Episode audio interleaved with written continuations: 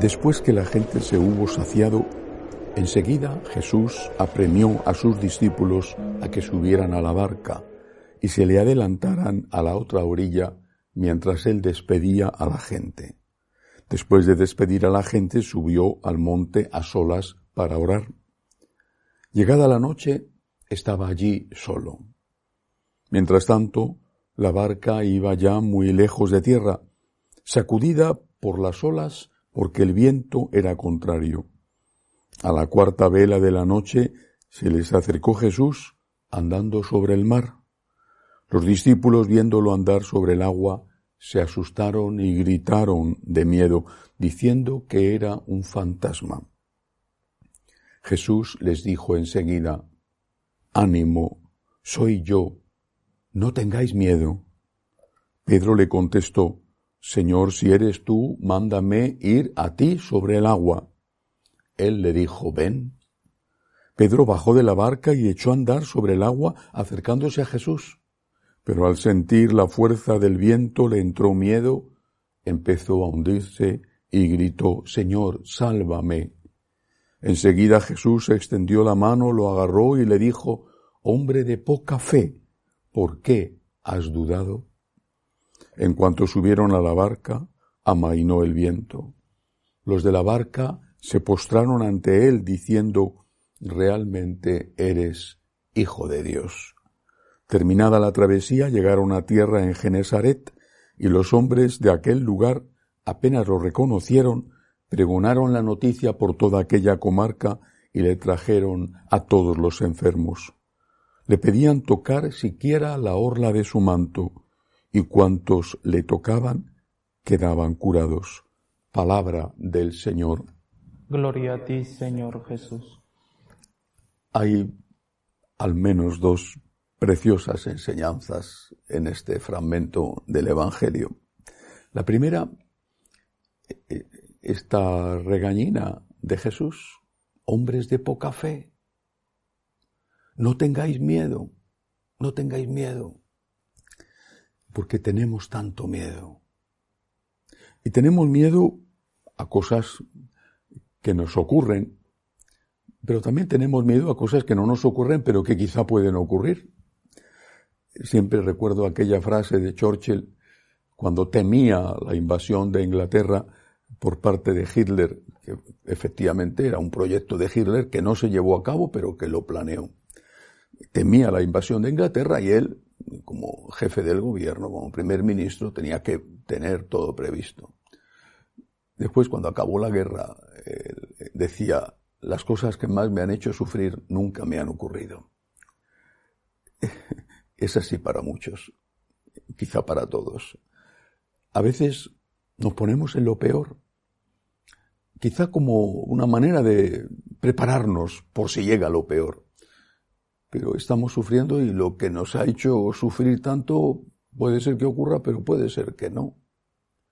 Por eso, este ejercicio diario de confianza en Dios, diario y varias veces al día, ante lo que nos hace daño ahora y lo que quizá nos pueda hacer daño, pero que no sabemos si nos hará daño.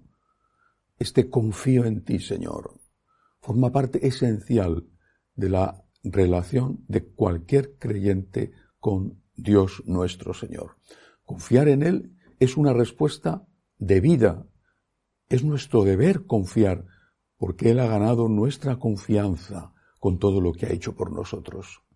Si nosotros no nos fiamos de Él, no es culpa suya, no es que Él no sea de fiar, sino que nosotros somos tan desconfiados que no nos fiamos ni siquiera de aquel que merece más que nadie nuestra confianza. Por eso, Señor, me fío de ti, no entiendo. Pero aunque estés escondido, aunque no comprenda por qué esto pasa o puede pasar, yo, Señor, me fío de ti. Primera lección de este Evangelio.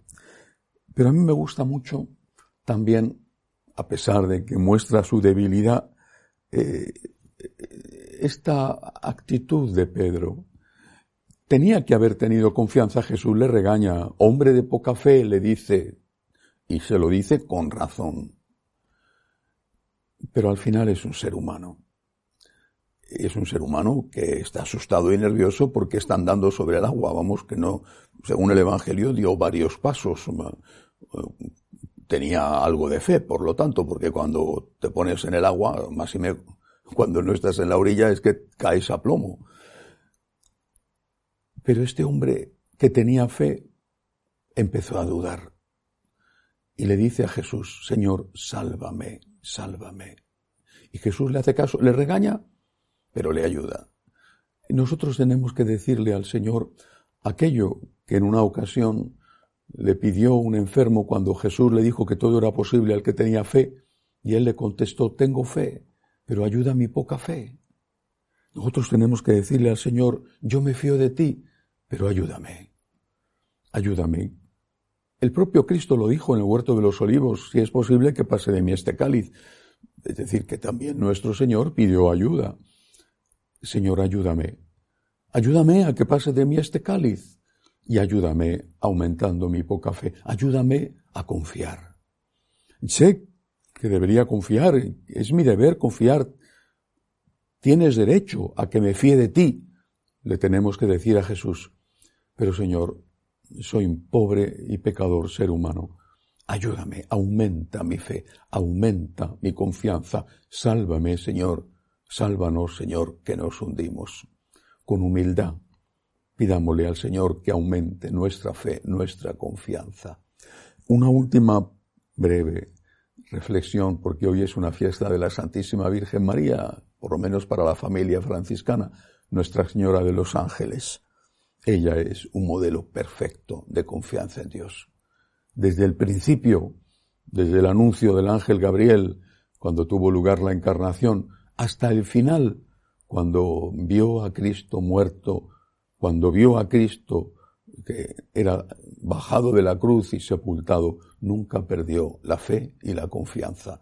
Hagamos como ella, que pasó por momentos tan duros, tan horriblemente difíciles, para cualquier ser humano, en especial para una madre, hagamos como ella y aprendamos a ponernos en manos de Dios, ella que es nuestra Señora, la Señora de los ángeles. Que así sea.